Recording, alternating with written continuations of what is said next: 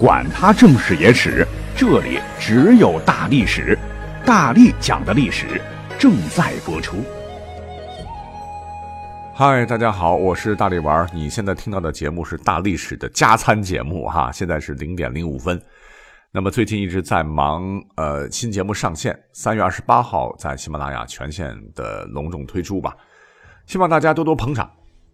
最近这段时间确实挺忙哈，你像应该是昨天吧，昨天下午用了四个小时录了一期节目出来，就希望我们三月二十八号的节目呢能够呃制作的比较精良嘛。那呃晚上直播的时候有听友后边聊天，就是说你的嗓子都哑了，都出现罗音了哈，要我注意休息。我是无所谓的了哈，只是我觉得挺愧疚咱们听友的，因为在做这个三月二十八号的上线节目，那么平时的大历史啊，最近一直都是系列的这样的一个内容，所以知识点呢可能有点单薄啊。很多朋友就是说我们要加餐，那从昨天开始满足大家哈，只是加餐呢，它可能这个内容啊有长有短，就不如正常节目那么丰富了啊，希望大家多多理解。同样的，也非常希望广大的听友们能够加入这个群中，跟来自全国各地的喜欢历史的小伙伴一起畅聊历史啊！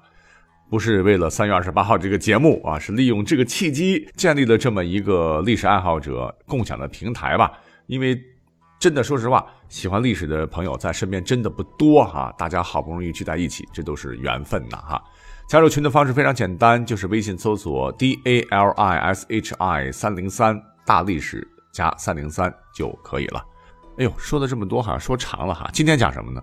那么刚才我看到群里边有群友在聊各自的家谱啊，今天我们就来扒一个家族的家谱好了。那历史节目当然不能随便扒了哈，我们来讲讲大唐帝国的龙脉到底在哪里？你能猜出来在哪儿吗？答案就是甘肃的敦煌，因为其先祖在大唐立国百年前呢。在这个地方曾建立过一个国家。那么，我作为甘肃人，很遗憾啊，真的没有去过敦煌，以后有机会去啊。那么，很多朋友站在敦煌的土地，陶醉于这块世界艺术瑰宝散发的魔幻魅力的时候，或许你可能会有这样的疑问啊：为什么会是敦煌？它会成为丝绸之路的明珠，成为历史上融合东西方文化的金珠玉带呢？哎，其实答案很多了哈，但其中很重要的一条脉络就是大唐盛世的来临。因为现在这个莫高窟现存的四百九十二个石窟当中啊，有三百余窟为盛唐所建，五战其三。可以说，其实敦煌的辉煌也是大唐的辉煌啊。而且从这组数据的背后啊，折射的是敦煌和大唐李氏一脉起源的那段历史脉络。敦煌对于大唐帝国来说，就像大兴安岭对于当年的满清人一样，那就是龙脉啊！因为李氏最初的荣光和起点就在敦煌。我们先去看看史料哈，“敦煌”这两个字儿啊，最初嘞是张骞给汉武帝西行报告当中提及过。根据《史记·大渊列传》中，张渊给汉武帝的报告中曰。说是肉之居敦煌祁连间呐，祁连就是祁连山脉。当年大力丸就是喝着祁连山水长大的哈。那么话说，在公元前的一百一十一年，汉朝呢就正式设立了敦煌郡。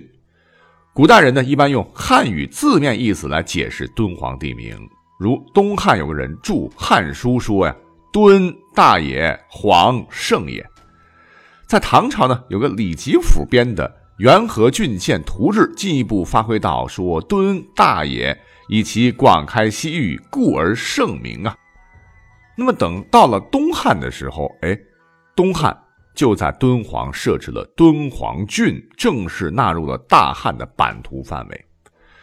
那话说，在公元三百九十七年，已经很长时间过去了哦。当时呢，一名叫做李浩的人来到了敦煌。李浩是谁？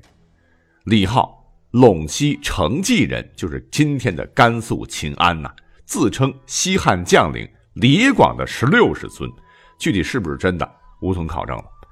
其实呢，他们家往上倒饬啊，还真的算是乃名门之后，啊，是属于当时的关陇军事贵族集团的。其高祖叫李邕，曾祖父李柔都在当年的晋朝做官。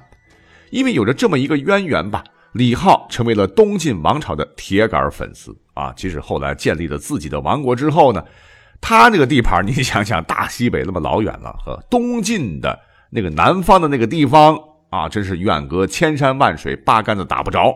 但李浩呢，还是拜人向东晋称臣呐，并且不顾个人安危，亲自从敦煌南下，跨过了很多的这个军阀割据的地盘啊。跑到建康啊，拜见东晋皇帝，可谓是虔诚啊。根据史料记载啊，从李浩的祖父李衍开始呢，李家就在钱粮这个地盘张轨的帐下效命。那李衍的官呢，做到了安市亭侯、五卫将军，看来工作干的还是不错的。那么李浩的父亲叫做李敞啊，哎呀，很不幸，在李浩还在娘胎的时候就去世了。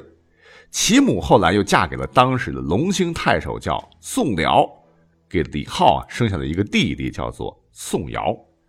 但是在宋尧五岁的时候呢，更不幸的事情降临了啊！宋辽夫妇相继过世，李浩、宋尧就成了孤儿哈，由伯母抚养成人。但问题，当时他们所处的时代是南北朝啊，讲究出身的时代，你要当官建功立业。得要看你的门庭啊，还有你血脉当中的 DNA 啊。因为呃，像比较公平的这种科举考试啊，选拔人才的方式是出现在隋唐了哈，那还是很长时间之后的事情。你别看啊，这两个人是孤儿，但是出身名门。长大之后呢，李浩是通读经史啊，非常聪明啊啊，而且文辞华丽，精通兵法，成为了文武全才，而受到了别人的推崇。也很快进入了仕途，在后梁建康太守段业的帐下来效命。段业这个人呢，在隆安元年，就是公元三百九十七年，称凉州牧自立，随后称王。那一直给段业当小弟的李浩呢，被任命为孝谷县令，而他的弟弟宋尧任中散唐氏，成为他仕途中最重要的助手。话说这小伙子能文能武，活干得漂亮哈，效率还贼高。很受领导赏识。那么，当他的这个前任的凉州太守，他的直接上司孟敏去世之后呢，他就取而代之，成为了新的凉州太守。可是呢，他后边还有一个 boss 啊，就是先是称凉州牧自立，后称王的段业。因为在李浩的治理下呢，凉州境内是民安乐居，李浩呢也组建了一支极有战斗力的部队，他的势力呢是不断做大。哎。这就让段业感到不安，他就想架空李浩，于是派右将军索嗣前往凉州来接替李浩任凉州太守。这李浩当时就还在犹豫啊，是不是跟段业要翻脸？当时他的这个弟弟宋尧极力鼓动兄长自立，说人家都来踹老窝了，不反那就是坐以待毙啊。于是李浩就率兵。把前来接管政权的这个索嗣打了个落花流水，自立门户。段业一瞅，完了，这个事儿搞麻烦了哈，好像他的拳头比我硬啊，就立即把这个索嗣给宰了，把这个黑锅全让他背了哈。自个儿呢是主动求和，哎，说这个事儿可跟我没关系啊，是他想要你的地盘，你看我把他宰了啊，我是挺你的。那你想，李浩已经羽翼丰满了，谁管你呢？干脆呢就是正式单飞了。那么，在隆安四年，就是公元四百年呢，李浩称梁王，建立西凉政权，而都城呢就设在敦煌。那么，据史载，这也是敦煌历史上唯一一次作为中国历史上一个王国国都的历史。但是呢，这段时间并不长啊，呃，仅仅四年。四年之后呢，为了更好的对抗北凉政权，李浩呢将国都迁到了酒泉。哎呀，说起来，这个酒泉这个地方我也去过哈。这个名字的由来也很有历史了，就是当年霍去病啊北击匈奴的时候，部队在那里饮马，得到皇帝的犒赏，就几坛酒。可是人数太多不够分怎么办呢？哎，霍去病说，干脆直接把酒倒入这个泉水当中，大家共饮之吧。由此酒泉这个地名诞生了哈。其实要说起来，甘肃嘛，虽然感觉到好像是偏远的一个地方，在大家的印象当中，其实它有很深的历史文化底蕴呢，很多地名都非常具有。呃，历史文化的内涵在里面，比方说这个敦煌啦，比方说天水了，比方说平凉了哈，等等等。那有机会的时候呢，欢迎大家去转转啊。总之呢，李浩呢在位是十六年，对内将凉州打理得井井有条，对外呢是双拳敌四手，身处四战之地，南征北战，东讨梁兴，西讨玉门，以西诸侯皆攻克而返。与北凉的交战中啊，也数次击败了实力比自己强大数倍的北凉，战功赫赫。那李浩呢，也懂经济抓农业，又在玉门、阳关一带是屯田开荒，一时间有数万户江汉一带移民就迁到了敦煌一带。那马上功夫了得，马下功夫也不落下风啊，可谓一时豪杰。那么在李浩掌国期间呢，他也非常重视教育和文化，非常重视儒学。当时北方战乱连连呢。敦煌就成了北方文化名人的乐土，纷纷前来投奔。李浩皆善待啊，在当时形成了以敦煌为中心的武梁文化盛世。也就是在那时，敦煌石窟开始了最初的修筑。不过呢，每个人都有人生的尽头了哈。在公元四百二十一年，文治武功征战一生的李浩病逝啊，临终呢，托国其兄叫宋尧啊，辅佐其子李运。再三叮嘱宋尧说：“西凉地处边陲，家小业小，四面环敌，要宋尧扶李运呢，夹着尾巴过日子，不能瞎折腾。”但是没想到，这李运的能力和其父相差太多，又迷恋武力，不修内政啊。宋尧天天的是苦口婆心的，都被他当成了耳边风，最终导致了西凉国力日衰。在公元四百二十年，就是刘裕建立南宋的那一年。西凉这位东晋王朝的铁杆粉丝被北凉所灭啊，李运呢也被杀。倒是呢，这个宋尧，哎，后来呢又相继为北凉北魏效命，均被重用啊，被诗人视为北方大儒，为胡汉融合起到了非常重要的作用。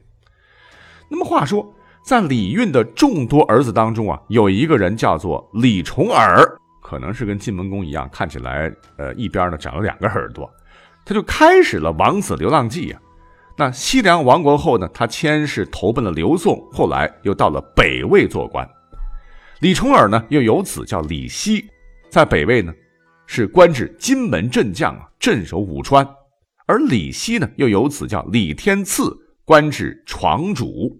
说起来，床主这是古代的一个官名了哈，南北朝的这个领兵官。床就是以羽毛或杂色为饰的旗帜，床主及旗主，旗头之意。而李天赐呢，又有子叫李虎。哎呀，这个人在历史上非常有名了，他成为了改变李氏命运的关键人物。李虎就有着祖先李浩的遗风啊，文武双全。后来投军，在其老乡北魏名将叫贺拔岳帐下效命，成为了贺拔岳帐下的重要将领。后来呢，又跟随宇文泰创建了西魏王朝，成为了西魏开国八柱国之一，封爵唐国公。李虎子叫李炳，是李虎的第三子，承袭为陇西郡公唐国公，官至安州总管，并娶了同是西魏八柱国的独孤氏为妻，家族势力是更加强大。而李炳呢，有子，这个人历史上非常有名，就是李渊呐。七岁那年呢，李炳病逝了，李渊就袭成了唐国公的爵位。李渊之后的历史简介，我想不用多说了，所有中国人都知道了哈。那你看哈，敦煌在那个时期，也就必将随着大唐的崛起而宣告一个世界级艺术文化圣地的诞生，从而印证一个伟大的黄金时代，直到千年后的今天。好，感谢收听本期的加餐节目哈，我是大力丸儿，拜拜。